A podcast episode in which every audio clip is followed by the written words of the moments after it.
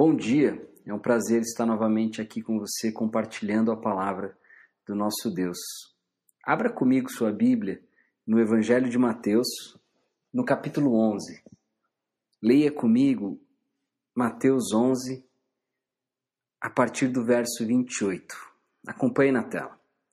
Venham a mim todos os que estão cansados e sobrecarregados, e eu lhes darei descanso. Tomem sobre vocês o meu jugo e aprendam de mim, pois sou manso e humilde de coração, e vocês encontrarão descanso para suas almas, pois o meu jugo é suave e o meu fardo é leve. Ore comigo pedindo entendimento espiritual, esclarecimento da parte do nosso Deus para que essa palavra eh, chegue aos nossos corações e produza transformação. Feche seus olhos. Senhor nosso Deus e Pai, clamamos pelo entendimento espiritual, clamamos pelo esclarecimento que vem do Senhor, Pai. Nos achegamos humildemente a Ti, entendendo que não somos capazes é, de compreender por nós mesmos, precisamos é, do Teu auxílio. Por isso, venha com o Teu Santo Espírito é, nos dar o entendimento necessário, alcançando os nossos corações, promovendo transformação no nosso caráter. Esse é o nosso clamor, esse é o nosso pedido no nome de Jesus. Amém. Essa semana eu estava lembrando de uma conversa que eu tive há uns anos atrás com um rapaz muito inteligente, é, um sujeito é, realmente brilhante, porém ateu. E nós estávamos num café na, na Avenida Paulista e, e ficamos por horas conversando e ele me alvejava com perguntas, com questionamentos a respeito da vida, é, a respeito da nossa fé.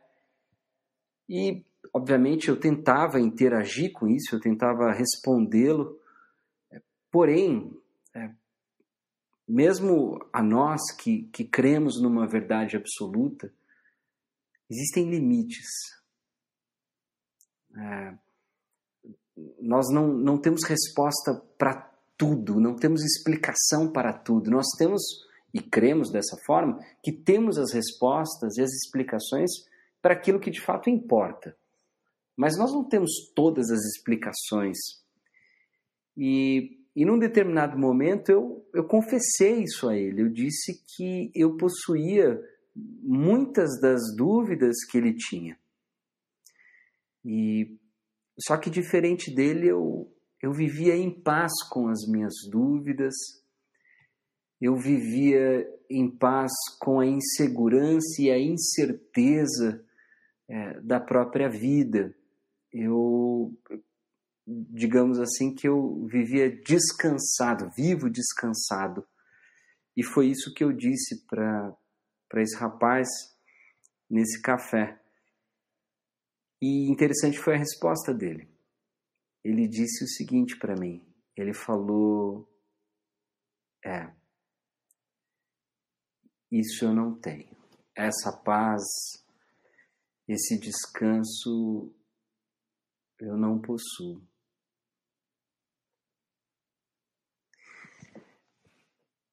É tão comum nós ouvirmos falar a respeito deste descanso que é possível se encontrar em Cristo, eh, no próprio Deus. Nós cantamos isso, que descansaremos nele, nós ouvimos isso, é, ouvimos com frequência, né? Não são poucas as vezes que, passando por alguma dificuldade, eis que chega uma pessoa e, e nos diz: Olha, eh, vai dar tudo certo, descansa em Deus descansa no cuidado dele, nos propósitos dele, descansa nele. E sinceramente, eu, eu fico pensando é, o que será que passa pela cabeça é, de alguém que, que ouve isso pela primeira vez, pela segunda, ou sei lá, pela milésima vez. O, o, o que, que nós normalmente pensamos quando ouvimos este consolo, este conforto, quando alguém é, nos diz descanse em Deus. O que, que será que significa isso? E, e mais, é, em que contexto Jesus disse o que a gente acabou de ler? Eu acho que vale a pena a gente dar uma lida é, no texto que o precede. Alguns versos antes. Leia comigo a partir do verso 20. Olha que interessante. Então Jesus começou a denunciar as cidades em que havia sido realizada a maioria dos seus milagres, porque não se arrependeram. Ai de você, Corazim, ai de você, Betsaida, porque se os milagres que foram realizados entre vocês tivessem sido realizados em Tiro e Sidom, há muito tempo elas teriam se arrependido, vestindo roupas de saco e cobrindo-se com cinzas. Mas eu lhes afirmo que no dia do juízo haverá menor rigor para Tiro e Sidom do que para vocês. E você, Cafarnaum? Será elevado até o céu? Não, você descerá até o Hades. Se os milagres em que você, é, perdão, se os milagres que em você foram realizados tivessem sido realizados em Sodoma, ela teria, teria permanecido até hoje. Mas eu lhe afirmo que no dia do juízo haverá menor rigor para Sodoma do que para você. Bom, só para que você entenda mais ou menos o, o, momento em que tudo isso está sendo dito. Bom, há algumas semanas nós passamos alguns domingos estudando é, um determinado trecho do Sermão da Montanha. E espero que você, a essa altura do campeonato, saiba é, que o Sermão da Montanha foi o padrão é, de vida estabelecido para os discípulos. Jesus falou: olha, é, o que eu espero de vocês é isso, é que vocês vivam dessa forma, é esse jeito extraordinário de viver. E logo depois Jesus sai pela Galiléia realizando uma série de milagres ali pelas cidades e obviamente pregando também o evangelho, é, falando a respeito da é, do perdão dos pecados, do arrependimento e, e, e conclamando né, o povo para se arrepender, para se arrepender dos seus pecados, para que é, deixasse ah, essa vida e, e, e agora se colocasse de uma outra maneira diante de Deus. E ele passa bons capítulos realizando uma série de curas. A gente está no capítulo 11, então imagina, é, desde o final ali do, do 7, então, pensa, desde o do capítulo 8, ele está rodando as cidades da Galileia, realizando curas e pregando o evangelho. E eis que ele chega no final deste momento e constata que, apesar de ter realizado inúmeros sinais, milagres, curas, as pessoas não se arrependeram, o povo não se arrependeu. Tanto é que Jesus compara essas cidades pelas quais ele passou com cidades pagãs, é, que nós temos é, mais contato pelo Antigo Testamento, Tiro, Sidom.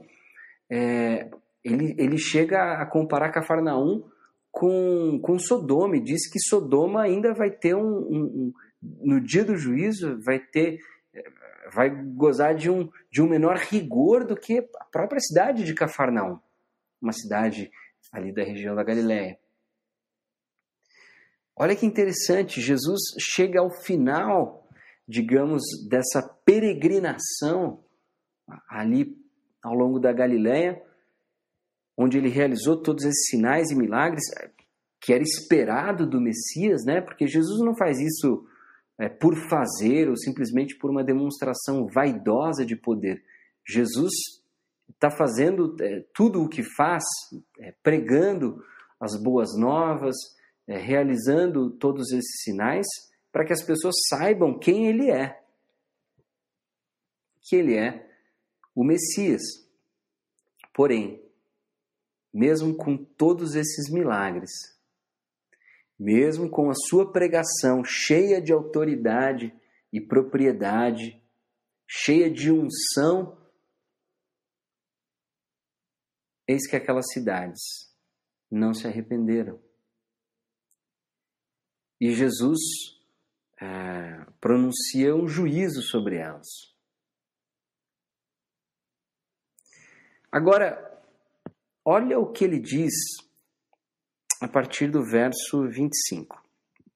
Naquela ocasião, Jesus disse: Eu te louvo, Pai, Senhor dos céus e da terra, porque escondeste essas coisas dos sábios e cultos e as revelaste aos pequeninos. Sim, Pai, pois assim foi do teu agrado. Todas as coisas me foram entregues por meu Pai. Ninguém conhece o Filho a não ser o Pai, e ninguém conhece o Pai a não ser o Filho e aqueles a quem o Filho quiser revelar. Nós temos Jesus, o Messias, é, o ungido, aquele que deveria vir da parte de Deus para é, selar uma nova aliança entre Deus e o seu povo. Ele vem, ele, ele é precedido por João Batista. É, João Batista também pregava a respeito do arrependimento, mas acabou sendo preso, executado. Jesus ensina o que ele precisa ensinar, estabelece o padrão do discipulado lá no Sermão da Montanha, continua a, a sua jornada, continua pregando, realizando sinais. Eis que o povo não se arrepende, eis que o povo não entende é, o, que, o que Jesus estava dizendo, o que estava acontecendo. Jesus, obviamente, se incomoda e, e fica frustrado com essa situação, denuncia a maldade dessas cidades que não se arrependeram e logo depois ele diz o seguinte: ele ora a Deus, louvando a Deus, é, sempre o chama de Pai, dizendo que ele é o Senhor dos céus e da terra, e ele louva a Deus porque ele escondeu essas coisas dos sábios e cultos e revelou para os pequeninos. Essa palavra pequeninos no grego, ela se refere a uma criança mas ela não se refere a uma criança apenas na questão etária, de idade. Se refere à criança eh, fazendo menção ao aspecto vulnerável da criança.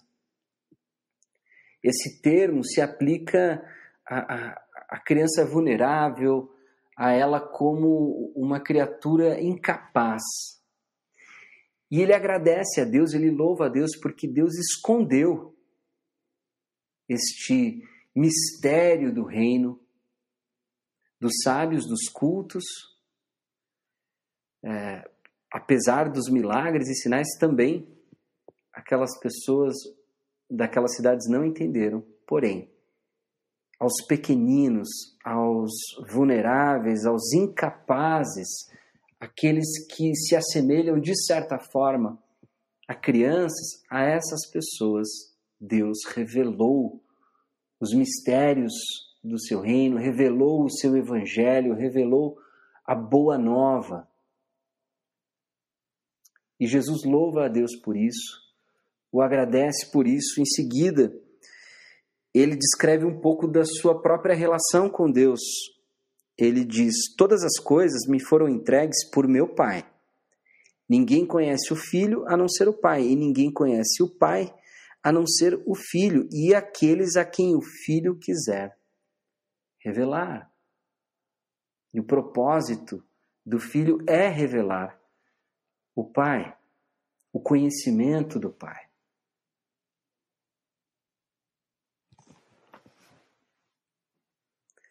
Tanto aqueles que presenciaram os milagres de Jesus, como aqueles que ouviram as suas palavras,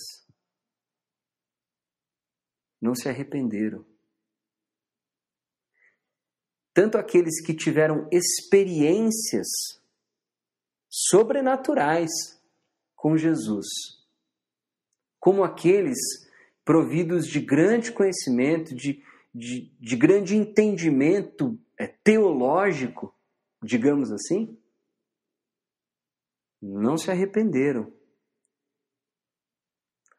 Apesar de terem presenciado, de terem visto ou de terem visto, ou até mesmo, é, quem sabe até de, de terem sido curados,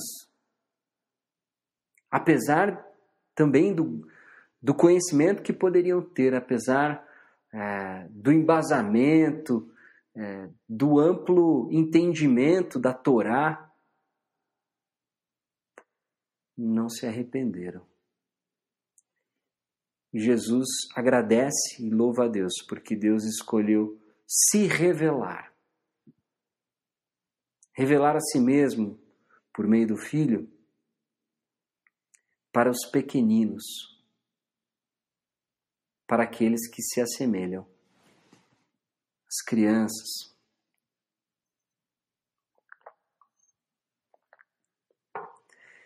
E é nesse momento que Jesus diz: Venham a mim, todos os que estão cansados e sobrecarregados, e eu lhes darei descanso.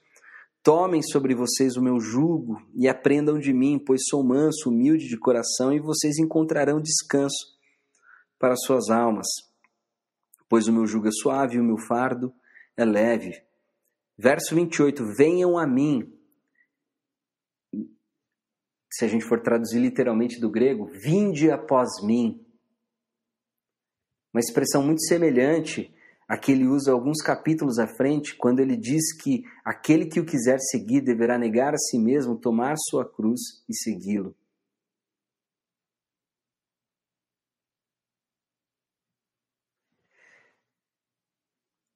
venha a mim, ou venha após mim, ou sigam-me, todos os que estão cansados e sobrecarregados, e eu lhes darei descanso. Tomem sobre vocês o meu jugo. Jugo era um instrumento agrícola usado é, por animais é, normalmente é, no trabalho de, de, de arar o, o solo e, enfim. E era um instrumento pesado. Só que nesse contexto que Jesus usa, vale a pena a gente é, recorrer a um pouco da cultura é, rabínica. Por que, que eu digo isso? Porque era muito comum naquela época comparar a lei, a Torá, é, e usar essa imagem para descrevê-la como um jugo. Você deve tomar sobre si o jugo da lei. Este instrumento pesado que, que recai sobre os seus ombros, mas que, obviamente, tem uma serventia é, ímpar e, e, e, fundamental, especialmente é, para aquela sociedade. Era muito comum, então, se referir à lei como jugo. E Jesus está dizendo aqui, de certa forma, olha, sigam-me todos os que estão cansados, sobrecarregados, e eu lhes darei descanso. Tomem sobre vocês o meu jugo. Aprendam de mim, pois sou manso e humilde de coração, e vocês encontrarão descanso para suas almas. Ou seja, tenham em mim o seu referencial. Tenham em mim o seu mestre. Aprendam de mim. Eu sou humilde de coração. Sou manso. Estou interessado de fato em vocês. Naquela época, os fariseus, os religiosos, os, os escribas, os mestres da lei, impunham é, costumes, hábitos, é, interpretações a respeito da própria lei de Deus de forma muito tendenciosa, digamos assim. E o povo era oprimido por essa classe religiosa.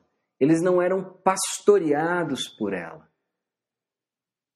Não à toa, Jesus muitas vezes se compadece da multidão e reconhece é, o rebanho que não possui pastor.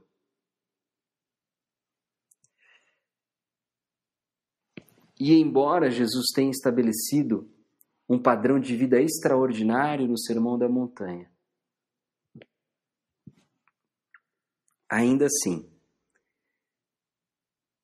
ao que tudo indica, pelo menos ah, pelo que Jesus está dizendo, ainda assim, esse jeito de viver de forma extraordinária, quando eu digo isso, me refiro amar ao inimigo, perdoar o inimigo, virar a outra face, andar mais uma milha, se submeter ao perverso, é, o seu sim ser sim e o seu não ser não, é, você a sua palavra valer de fato, e, e, tantas outras exigências que ele coloca no Sermão da Montanha, a própria caridade discreta, a caridade oculta, a devoção oculta, aquela que é, não é feita para ser reconhecido diante dos homens, enfim, tudo aquilo que a gente viu, até mesmo que nós estudamos, né, de, de não acumular riquezas, de não viver ansioso, não viver preocupado e buscar obviamente, o reinado, o governo de Deus acima de qualquer outra coisa e também a sua justiça, o seu modo de viver. Isso tudo é o jeito extraordinário que Jesus propõe. É, e se você for olhar é, em termos de dificuldade humana, o que Jesus propõe é com certeza ainda mais difícil do que a religiosidade é, daquela época propunha. Porém, o que fica claro na pregação do Evangelho, que fica claro não só é, nos Evangelhos, mas também em todo o Novo Testamento. É que os discípulos não são salvos, eles não são redimidos pelo seu desempenho.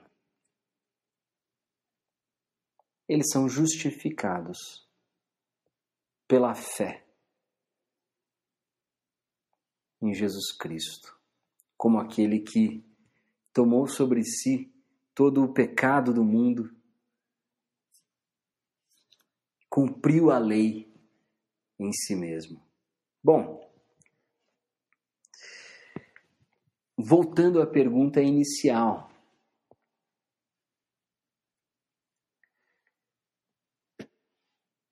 O que significa descansar em Deus? O que significa descansar em Jesus. Essa afirmação ela ela vale para qualquer um? Será que qualquer um pode gozar desse descanso em Deus? E o que será isso? Será um tipo de pensamento positivo, tendo como foco a pessoa de Jesus? alguma coisa do tipo? Será que é isso? Quem são aqueles que de fato descansam em Jesus? Por isso que eu queria que você levasse em consideração não apenas os, os versos 28 até o 30, mas também tudo que a gente leu em seguida. Jesus prega o Evangelho, realiza milagres, porém,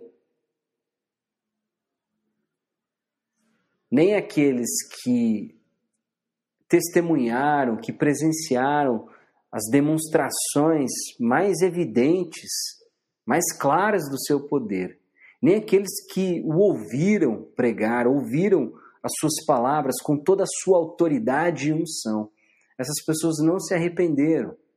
Ou seja, mesmo aqueles que, que tinham entendimento, aqueles que podiam, de certa forma, entender o que Jesus estava falando, se relacionar com aquilo porque conheciam as Escrituras, nem mesmo eles entenderam o que Jesus estava fazendo.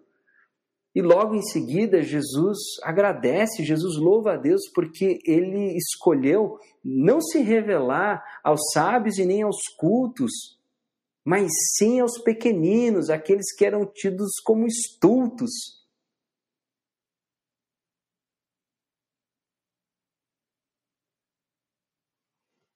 E logo em seguida ele diz: Olha, sigam-me, esses que vocês que estão cansados, vocês que estão sobrecarregados. Aprendam de mim, tomem o meu jugo sobre vocês, o meu fardo, porque é suave, porque é leve. Esse trecho não pode ser lido separado dos outros, seja da condenação das cidades da Galiléia por não terem se arrependido, seja dessa oração de Jesus. A gente não pode separar, porque o cansado e o sobrecarregado não é simplesmente a pessoa que está passando por uma dificuldade, ou que está passando por uma crise, ou, ou, ou, ou até mesmo uma pessoa que está desesperada. Não é sobre isso, não é alguém que está deprimido. Porque nós corremos esse risco, nós corremos o risco de simplesmente é, recitar esse texto como um tipo de fórmula mágica, muito própria da superstição.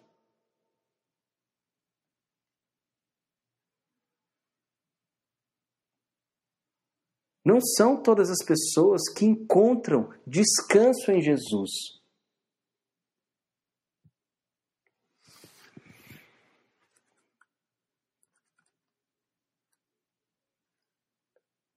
Olha que interessante, pessoas que testemunharam o seu poder, viram ele realizar aqueles sinais e aquelas maravilhas, não entenderam.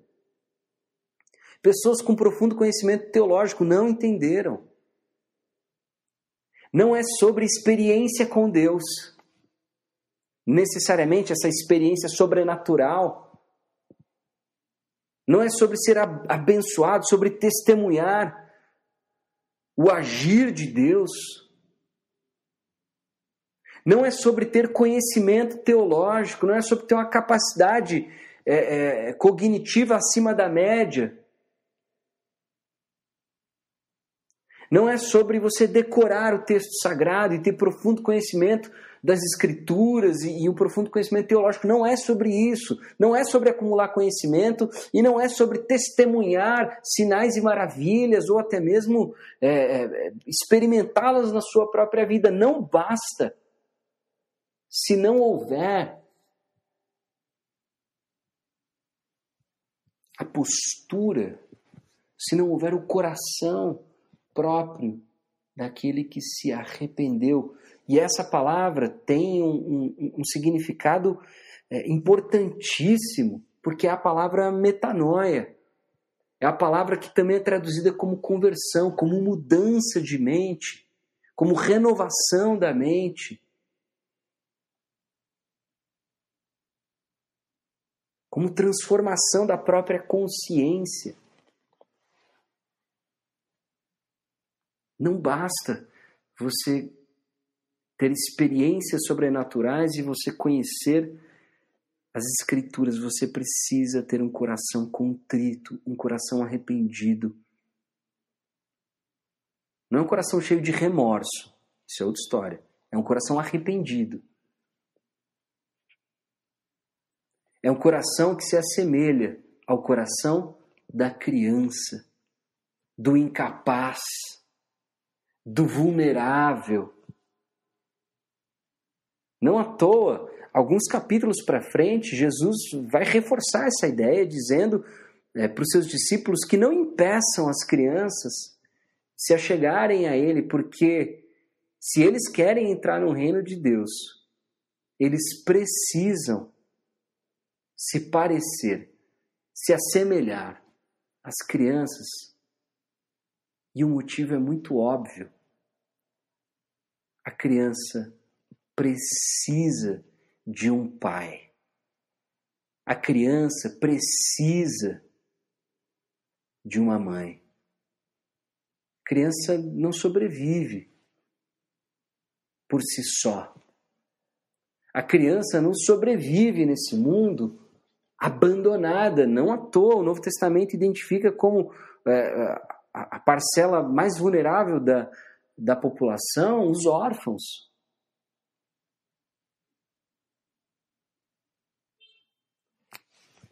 O tipo de relação que o discípulo deve ter com Jesus Cristo É a relação própria que existe entre uma criança e seu pai. A relação entre é, o filho e o pai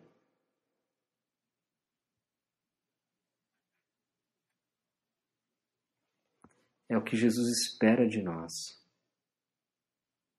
E ele mostra isso na própria relação dele com Deus.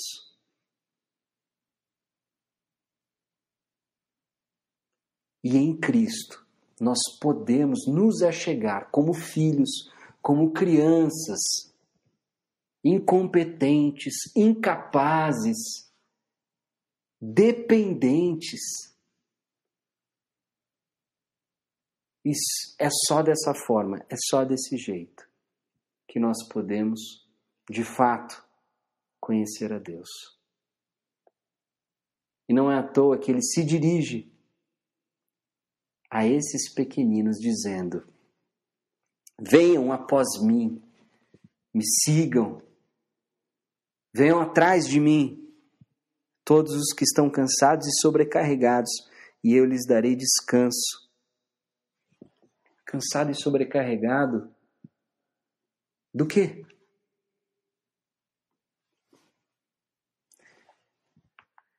Eu não consigo ler esse texto e, e não tomar para mim a atitude da, da rendição, da desistência. Sigam-me todos aqueles que desistiram de si mesmos que desistiram da autossuficiência, que desistiram de confiar no próprio entendimento. Sigam-me todos aqueles que estão sobrecarregados com essa religiosidade meritocrática. Sigam-me todos aqueles que estão sobrecarregados com esse pesado fardo de redimir a si mesmo de justificar a si mesmo. Venham após mim aqueles que estão rendidos e desistiram deste empreendimento humano. Venham a mim. Todos aqueles que estão cansados e sobrecarregados, venham a mim e encontrem descanso para suas almas. Aprendam de mim, tomem a mim como seu Senhor. Estejam submissos a mim, a minha palavra, porque eu sou humilde de coração e eu sou manso. E você vai ver que, embora as minhas exigências sejam de fato é, difíceis, ainda assim, o meu jugo, o meu fardo, é muito mais leve do que a alternativa, que é a autojustificação, que é esse empreendimento de redimir-se sozinho. dependendo do próprio entendimento, dependendo da própria capacidade. Quem são aqueles que descansam em Deus? São aqueles que dependem de Deus. Quem são aqueles que encontram em Cristo descanso para sua alma? Aqueles que desistiram do próprio entendimento, que desistiram da autossuficiência, e pararam de praticar este auto-engano de que são juízes sobre o bem e o mal, senhores sobre a própria vida. São esses os cansados e os sobrecarregados, aqueles que não veem alternativa. E assim como uma criança que se aproxima do pai, se aproximam de Deus na pessoa de Jesus e tem nele o seu referencial, tem nele o seu Senhor, tem nele o único para quem vão viver e o único a quem de fato obedecem. Não foram poucas as vezes que eu encontrei com pessoas que me diziam isso. Olha, eu não. Eu não. Eu creio em Deus, eu acredito, mas esse negócio de descansar, não consigo descansar em Deus. Também não foram poucas as vezes que eu tive que dizer: claro que você não encontra descanso em Deus. Ele não governa a sua vida. Você vive de acordo com os teus sonhos, com as tuas vontades, com o teu prazer. Você vive de acordo com os teus valores. Você não é guiado, você não é dirigido pelo Mestre. Você não vive uma vida de imitação a Jesus. Você não vive uma vida rendido. Você não desistiu do seu plano eh, de autojustificação, do seu plano de autoglorificação. Você não desistiu da sua autossuficiência. É claro que você vive ansioso, desesperado, com o coração agitado, inquieto. Você encontra segurança no teu dinheiro, no, naquilo que você acumulou, nos teus bens materiais.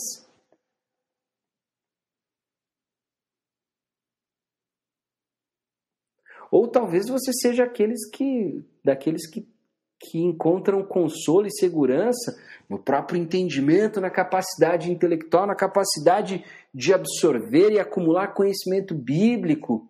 E por isso talvez você se sinta superior.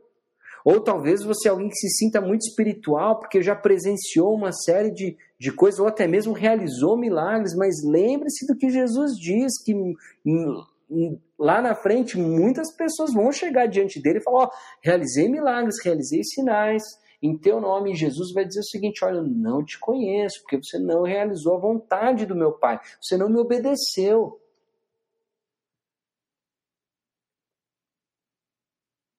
Quem são aqueles que descansam em Deus?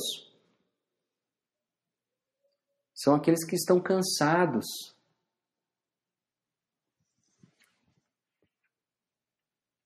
de serem os seus próprios senhores, de terem de produzir sentido e significado para a própria vida.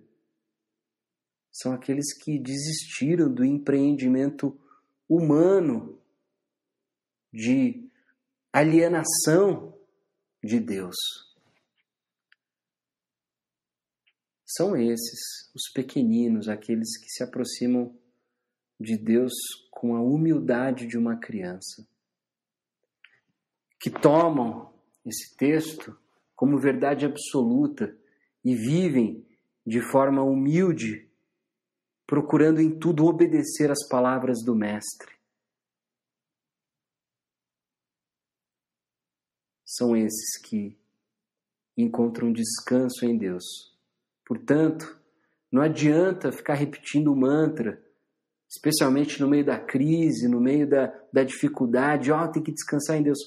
Não vai encontrar descanso se não houver rendição. Não vai encontrar descanso se não houver humilhação, contrição, coração arrependido, desistência do projeto de autoglorificação humana e autojustificação. Não terá descanso. encontram descanso em Jesus.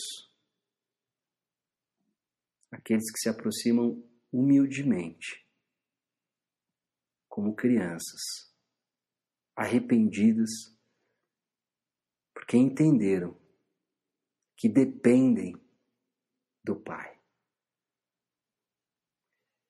E a minha oração para você, a minha oração é, por você, por mim, por toda a nossa comunidade e por todos aqueles que estiverem ouvindo esse sermão.